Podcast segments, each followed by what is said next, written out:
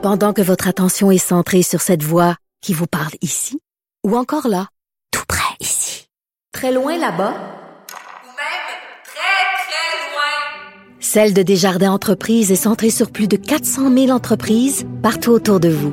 Depuis plus de 120 ans, nos équipes dédiées accompagnent les entrepreneurs d'ici à chaque étape pour qu'ils puissent rester centrés sur ce qui compte, la croissance de leur entreprise. Alors, nous parlons avec Emmanuel Latraverse, analyste politique. Salut, Emmanuel. Bonjour. Écoute, on va revenir sur l'histoire du cégep de Gaspé, mais quand même, faut leur, il faut quand même le- lever leur chapeau, quand même, lever notre chapeau. Ils ont été quand même imaginatifs là, pour essayer de s'en sortir. là. Parce. Ah ben oui, c'est absolument, c'est c'est c'est brillant comme stratégie là, Ben oui. si on veut la regarder d'un point de vue strictement comptable. On a un cégep en région euh, qui voit ses admissions baisser, qui a le droit d'être bilingue pour des raisons historiques parce qu'il y avait une forte communauté anglophone à l'époque, et donc il s'associe à un homme d'affaires pour aller recruter des étudiants euh, en Inde principalement euh, des étudiants étrangers, ouvrir un campus, entre guillemets, à Montréal. Et là, on facture la grosse somme pour amener ces gens-là à venir étudier en anglais à Montréal et générer des profits d'un million de dollars. Incroyable. Réinvestir. Mais c'est c'est hallucinant que cette situation-là ait pu perdurer si longtemps sans que personne en parle, sans que personne. D'ailleurs, il faut le dire que c'est, l'autre journal qui a sorti ça. Il faut, euh, faut le souligner, mais c'est depuis 2015. Donc, ça fait cinq ans qu'on le savait pas.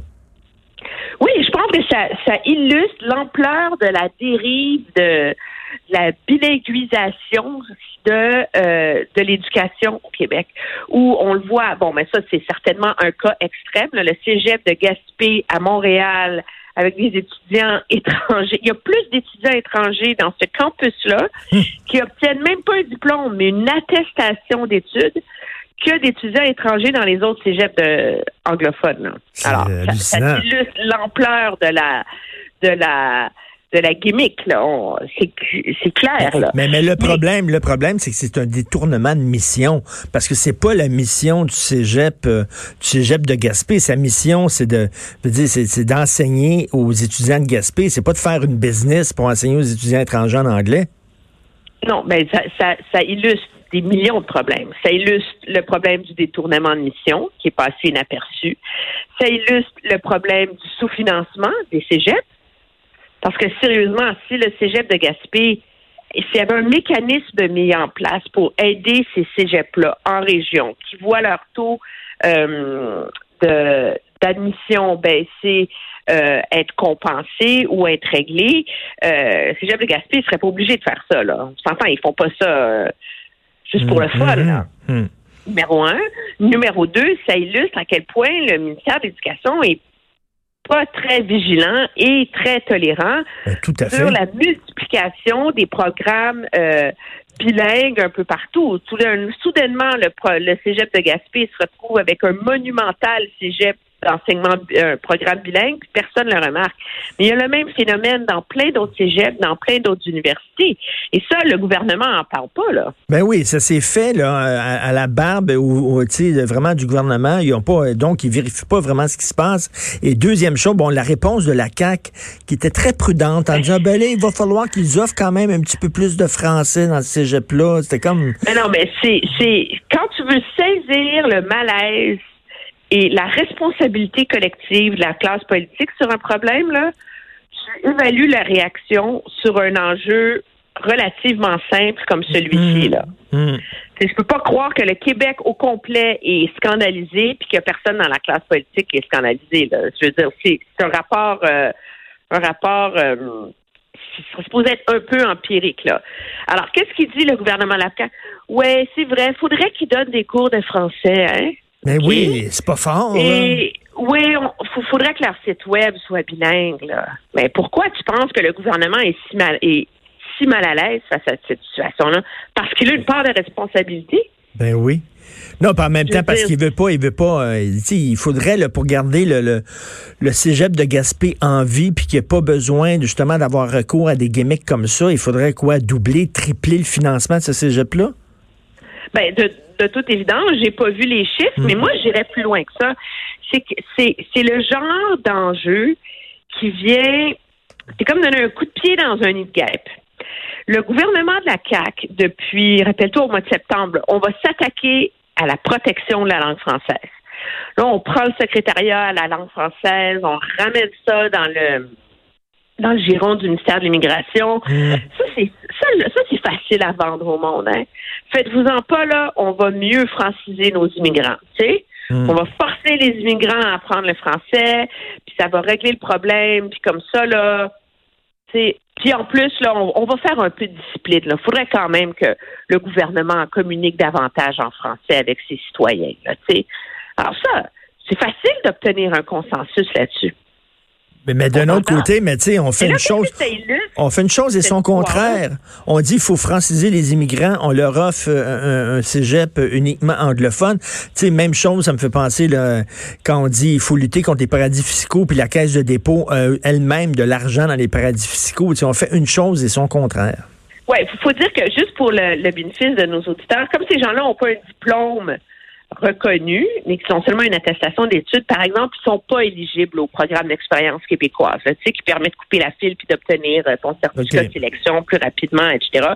Ils ont peut-être les moyens d'avoir un permis de travail. Là. Donc, mais ce que ça illustre, cette histoire-là, c'est que le problème de protéger la langue française, là, c'est beaucoup plus large que de juste dire, hey, on va donner des meilleurs cours de français à nos immigrants, là, puis, tu sais, Hydro-Québec va moins envoyer des factures en anglais, là. Mmh, Honnêtement, il faut s'attaquer au problème de la bilinguisation de notre société. Quand c'est rendu qu'on est même plus surpris de se faire servir en anglais dans dans des restaurants, non seulement à Montréal, mais à Brossard, à Laval, un peu partout.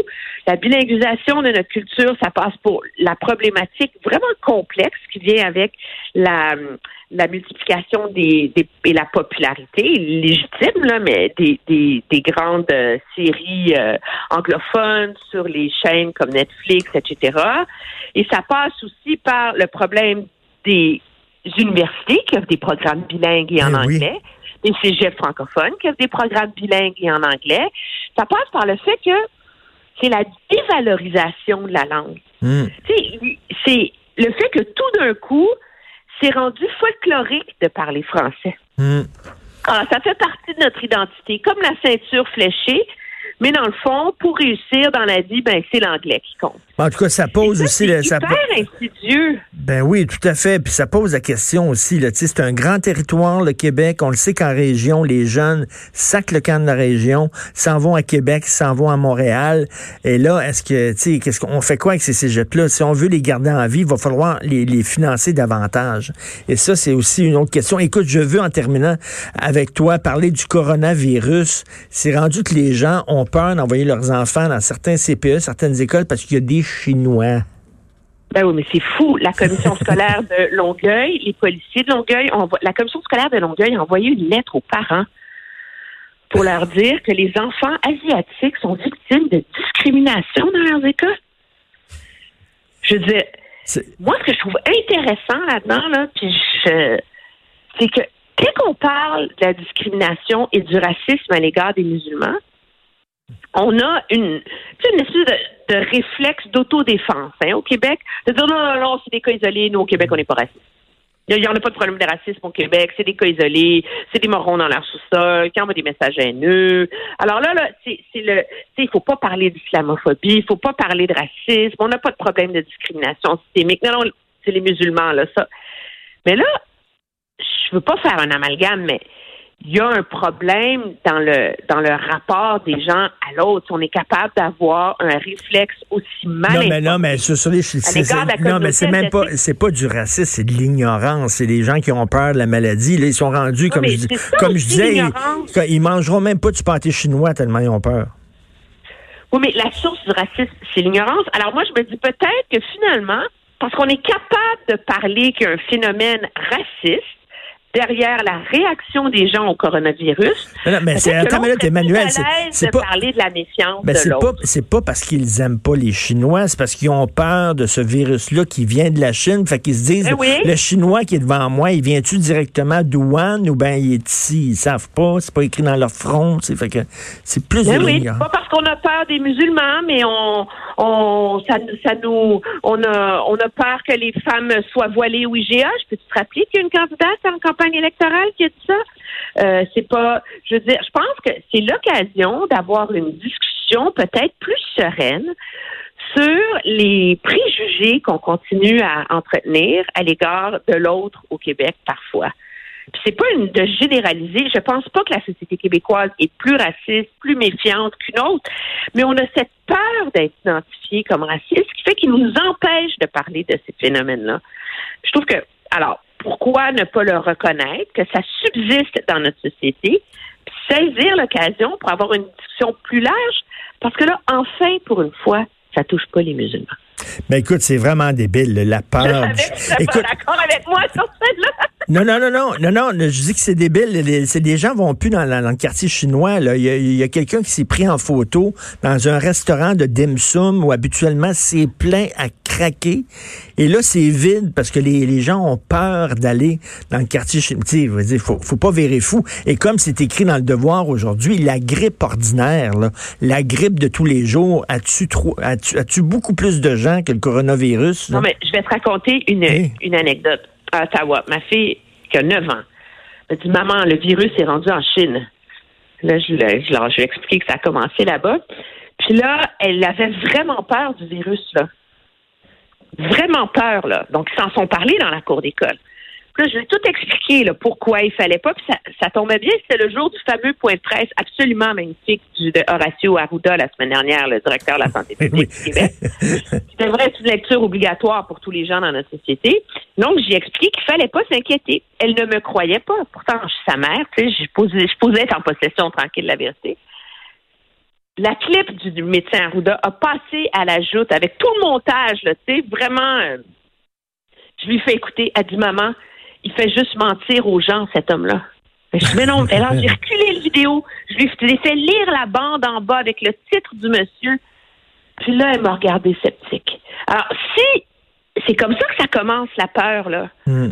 Mais regarde l'investissement que ça m'a pris dans ma journée pour enrayer la peur chez une enfant de 9 ans qui voulait savoir. Alors, dis-toi que dans le reste de la société, de toute évidence, cette pédagogie ne se fait Mais pas. en même temps, en même temps, les gens vont. mènent les gens à leur relent de péril jaune. Mais les gens vont s'informer de plus en plus sur Internet et on trouve n'importe quoi sur Internet. Et ça, ça me fait capoter, Emmanuel, parce qu'il y a beaucoup de gens qui disent, ouais, il faut prendre avec un grain de sel ce qui est écrit dans les journaux, faut prendre avec c'est un, grain- c'est un grain de sel ce qui se dit euh, à, la télévision. Mais quand ils sont sur Internet, ils deviennent hyper crédules. crédules. Ils, croient tout ce qu'ils voient. Non, je suis, je suis absolument, euh, je suis absolument d'accord, mais les gens ont des réactions déraisonnables et une euh, et sont susceptibles d'encaisser des mensonges. Néanmoins, quand il y a un fond de méfiance, je Mm. pense.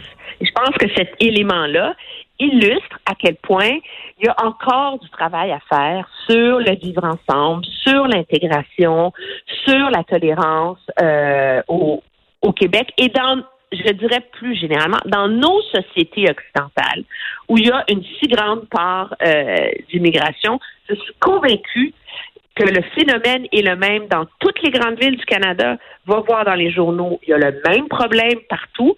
Et je pense que c'est c'est révélateur euh, de quelque chose peut-être plus euh, plus caché, mais qui mérite d'être discuté et Hmm. bien sûr d'être dénoncé. La fièvre jaune. Merci beaucoup. Oui, mais c'est ça, c'est Ben effrayant. C'est Oui. Merci. Emmanuel. Manuel Latraverse, analyste politique.